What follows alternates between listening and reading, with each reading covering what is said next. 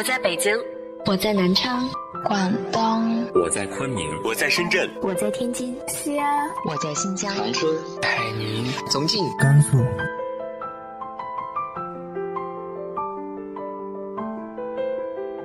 这里是 FM 幺八零八四，昨天的你的现在的未来，我是主播背着吉他的蝙蝠女侠。无论你在哪儿，这里都有我的温暖等你。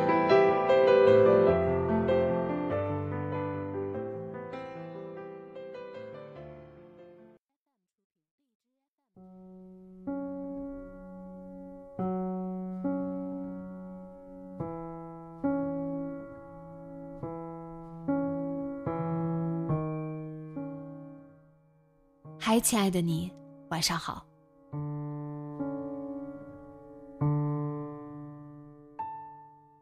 很多事正在发生，也有很多事正在被遗忘。希望长大后的你能够治愈以前的伤。今天和大家分享的文章来自于豆瓣 Pumpkin 的《两个女孩的逃离》。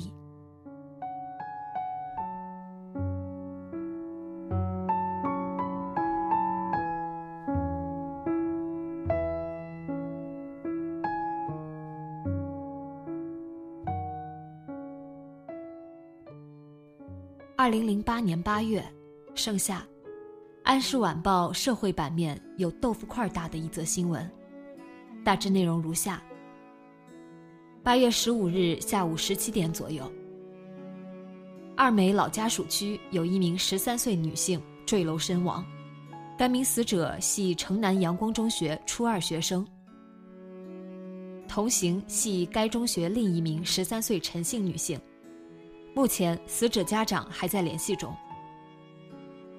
目前正值暑假，请各位家长看管好自家孩子，不要去高处玩耍，以免发生不测。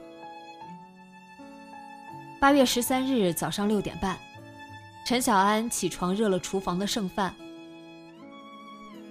父亲的鼾声回荡在客厅里，陈小平房间的门紧闭着。小安把剩下的馒头和菜用罩子罩住，出了门。门口放着他昨晚罚跪的小板凳，小安看了一眼，用脚尖踢了一下，板凳翻了个个儿。他弯下腰摆正了它，拉上了大门。已是末伏天了，晨起有习习的凉风。小安没有穿校服，她穿了条连衣裙。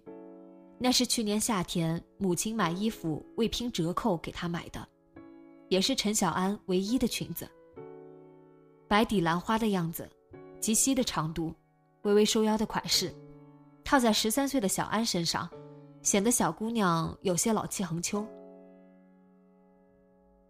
陈小安脸庞圆润，肤色有些深，厚重的齐刘海遮住了光洁的额头。一双倔强的眼睛躲在刘海后面。他步子迈得有点急，鼻翼间有一层细细的汗，脸泛着红晕，微微鼓起的胸膛起伏着。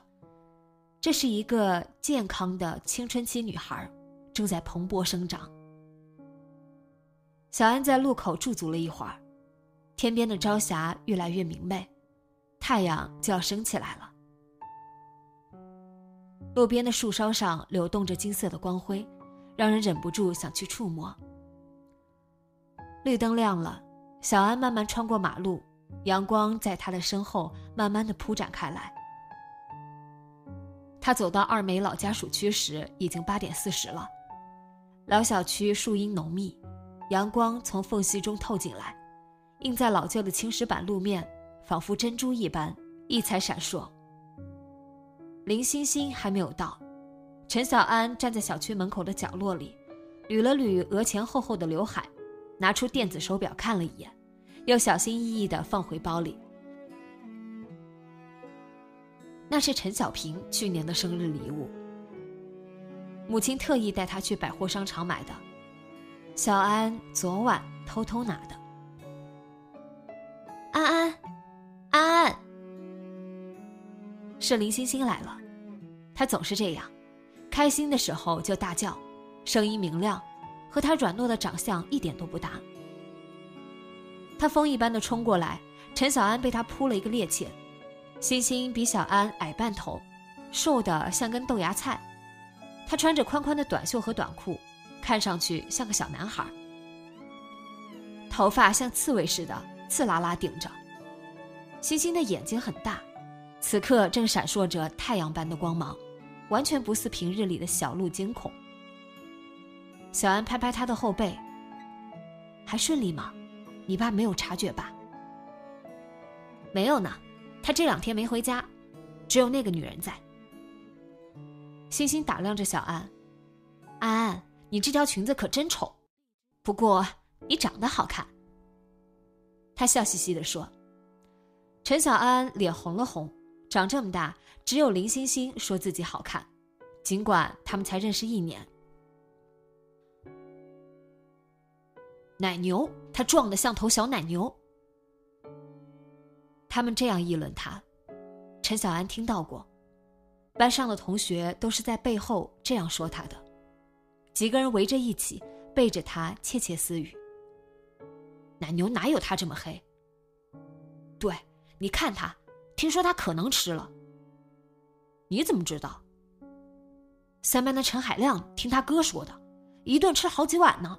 胖成这样还吃，要是我，我都。你小声点他听得到。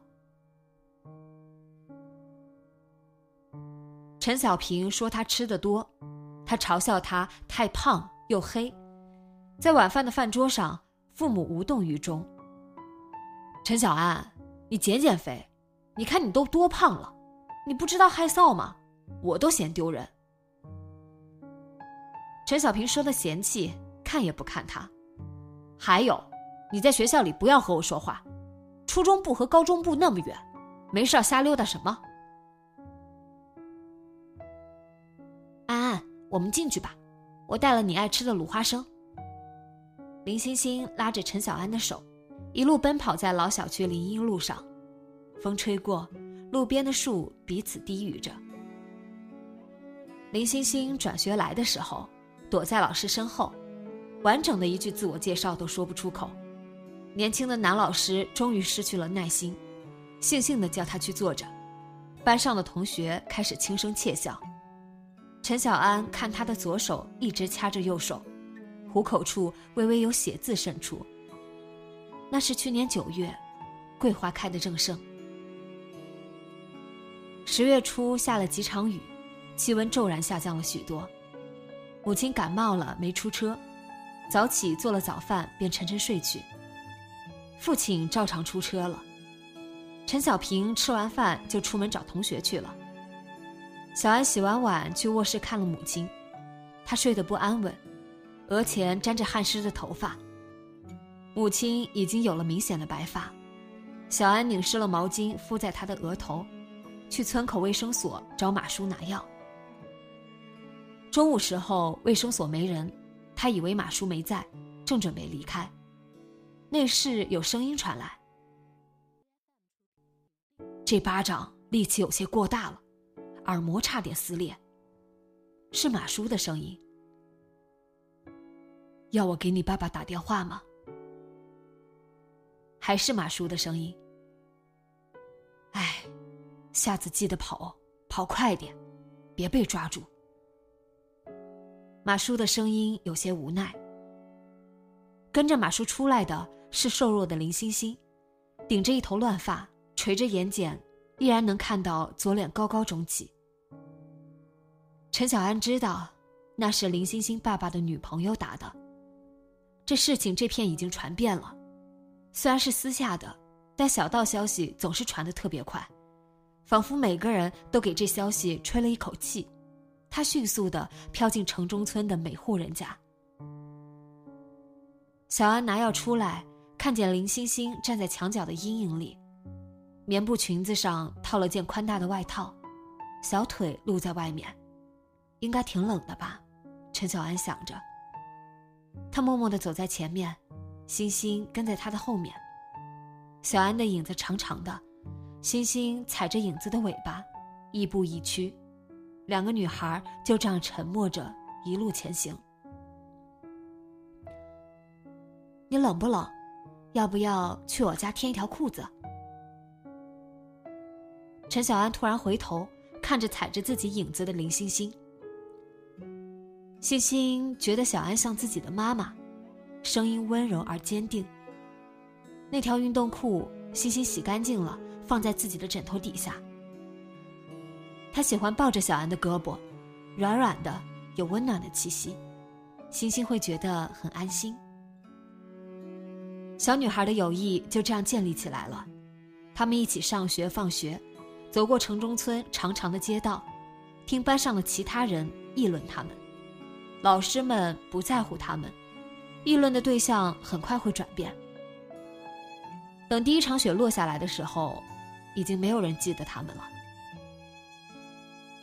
陈小安和林欣欣很快到了第三区，这是二梅老家属区最靠里面的一栋，只剩下零散的几户，都是些耳力不好的老人。他们从六楼的天井爬上去，风鼓起了小安的碎花裙，像日光下旋转飘落的蒲公英，星星看得炫目。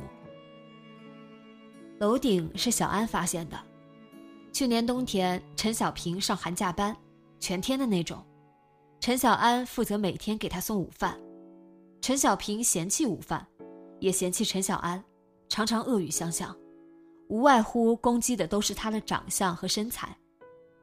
他不让陈小安上楼，他只能在补习班的楼下等着他。那个笑容和煦的男孩就是在门口遇见的。你是陈小平的妹妹？男孩笑着问。我。冰天雪地里，阳光般的笑容，陈小安有些窘迫，脸发烫，一定是红了。小安心里想。太丢脸了！你和陈小平长得很像，我一眼就看出来了。陈小平好福气，有这样可爱体贴的妹妹。陈小安感觉自己像在开水里煮的虾子，就要红透了。我帮你带上去吧。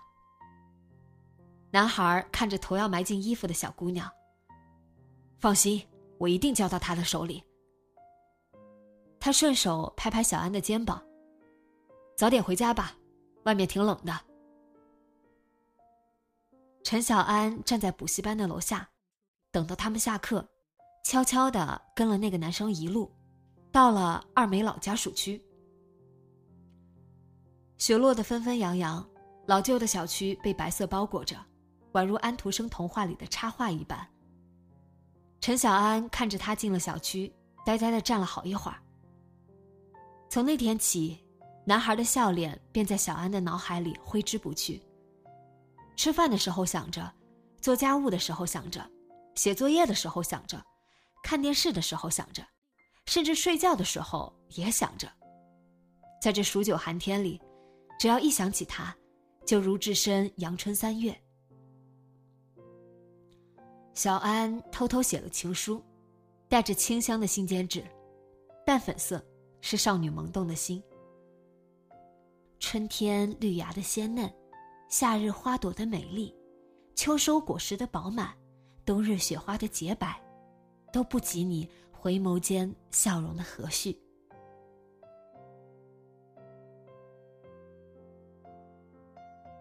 小安悄悄地将信纸锁进抽屉里，可男孩却消失了。陈小平补习结束了，他转遍了那片老小区，他就像。冬日里偶尔才会有的暖阳，再也没有出现过。情书寂寞的躺在抽屉里，小安一颗炽热的心也渐渐熄灭了。直到陈小平在晚饭的桌子上拿出这封信，大声的朗读：“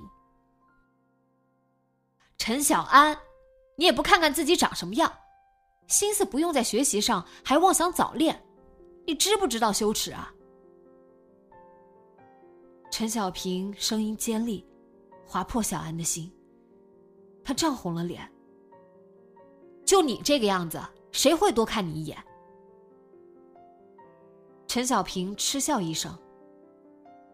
小平，怎么说你妹妹呢？母亲添了一勺饭，回头盯了一眼陈小平。妹妹，我可不想有这样又丑又蠢的妹妹。吃啦，粉红色的信笺被撕成两半。陈小平。陈小安跨上桌子，将整盆饭灌在了陈小平的头上。他被罚跪了半个晚上，直到冻得不行时，被母亲抱回了房间。女孩子，别那么大气性，以后好好学习，别让妈妈丢脸。母亲给他盖上被子，轻轻的抚摸了一下女儿的额头。寒假结束后，林欣欣从老家来，带着一身的伤。陈小安变得更加沉默。他后来再去过二梅的老小区，发现了第三区那个打开的天井，楼顶有一棵梧桐树。林欣欣第一次来的时候很惊讶，他一瘸一拐围着那棵树，它是从后面的山崖中长出来的，好神奇呀！这棵树长在半空中。星星感叹道：“你的腿是那女人动的手吗？”小安不关心树，为什么不告诉你爸爸？他的声音有些颤抖。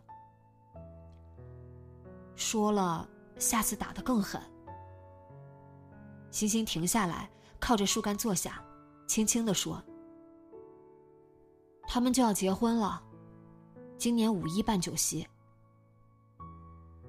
他纤细的手指在地上无意识的划着。安安，我想我妈妈是真的不回来了，她不要我了。星星仰着脸，看不到脸上的表情。两个女孩就这样坐在楼顶的大树旁。树枝上冒出了新芽，一派生机盎然。五月，新叶已出，房顶上的树渐渐有了成荫之势。林欣欣的父亲再婚，酒席办得热热闹闹。欣欣穿着白的纱裙，头发依旧倔强的支棱着，站在台上，像一个伶仃的洋娃娃。这姑娘眼睛怎么大的吓人啊！来宾都在心里嘀咕：“安安，你说，人生本来就是这样艰难吗？还是只有我们的人生如此啊？”林欣欣小小的身躯发出不符合年龄的感叹。姥姥说：“我也是个男孩子就好了。我要是男孩子。”妈妈是不是就不会走了？陈小安没有回答，但他的心里却认同星星姥姥的话。陈小平就是这样，顺遂，不需要太多的努力，所有人的关注点都在他的身上。小安的父亲宣布，家里所有人都要给陈小平创造良好的环境，因为他要高考了。陈小平将来会是名牌大学的高材生，是这个家的顶梁柱，所有人都要给他支持。安安，你说，如果我死了，留下遗书说，是因为他们不在乎我，所以我才会死，他们会后悔吗？会为我哭吗？我没有看到我爸爸流泪。小时候，妈妈经常哭，肩膀一抽一抽的，没有声音的那种。他看到我，会哭得更伤心。星星看着远方，陈小安想，如果他自杀了，父母会不会自责平时不关心他？小安想买一件少女内衣。给母亲说了好几遍，她却总是忘记。陈小平生日想要手表，母亲隔天就带他去买了。如果他死了，他一定要留下遗书，说是因为陈小平。他要在天上看着，父母训斥陈小平这个混蛋，看到他们痛哭流涕。五月十二日，四川大地震。小安和欣欣在电视上看到成片的废墟和流浪的人们。人原来如此的渺小和脆弱，说没就没了，什么都没留下。七月初夏的时候，那个女人怀孕了，挺着尖尖的肚子，心情不好的时候就让欣欣跪在客厅里。父亲有时候看到也是睁一只眼闭一只眼。再等一等，妈妈很快就生弟弟了。父亲偶尔会安慰他一句。欣欣不知道父亲让他等什么。不过桂法对他来说还好，那女人掐他的时候是真的疼。尖尖的指甲掐起一点点肉，狠狠一转，欣欣的全身一下就缩紧了。欣欣盯着客厅里晃着的肚子，它越来越大。仿佛一点点的吞噬着自己，林欣欣的恐惧从心底冒出。她想要逃离。陈小平被调剂到外地一所普通大学，家里的气氛很紧张。他整日在屋里，陈小安觉得自己的呼吸都是有声音的。母亲一再叮嘱他不要耍脾气，不要去招惹陈小平。母亲把他们之间的过往冲突定义为耍脾气的陈小安招惹陈小平。小安想，可能他的存在就是对陈小平的招惹吧。那天家里没人，陈小安再三确认过，他在客厅放健身操的碟片，DVD 质量不好，呲啦呲啦的，小安完全没有听到陈小平进门。医院里，陈小安坚持说是陈小平冲过来时被电源线绊倒摔在桌角的。陈小平捂着眼角，气急败坏的说：“就是陈小安干的，是他推的我。”父母稍稍踟蹰了一下，看着一米五的女儿和一米七的儿子，让陈小安在门外跪了半晚上。很多时候。事实和真相并不重要，大人们只选择他们想相信的。漆黑的夜，小安跪在门外，不甘渐渐占据他的心，他想要逃离。二零零八年八月十五日，天高气爽，秋的脚步渐渐有些近了。陈小安和林欣欣站在楼顶上。背后的大树绿叶成荫，郁郁葱葱。殊不知，一月时光后，人间便会换了天地。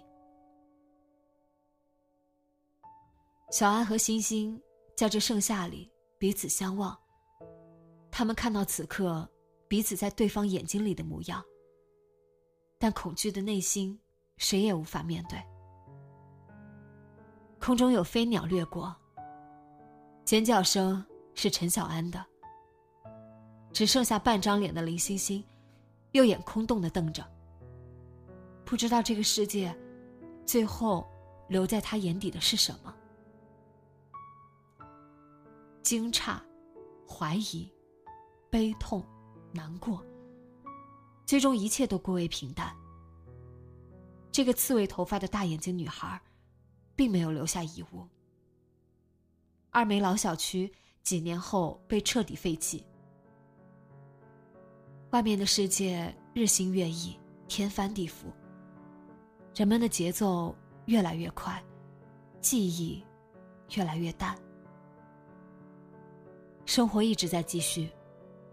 六楼屋顶的树依旧枝叶繁茂，风吹过，一地的稀稀疏疏。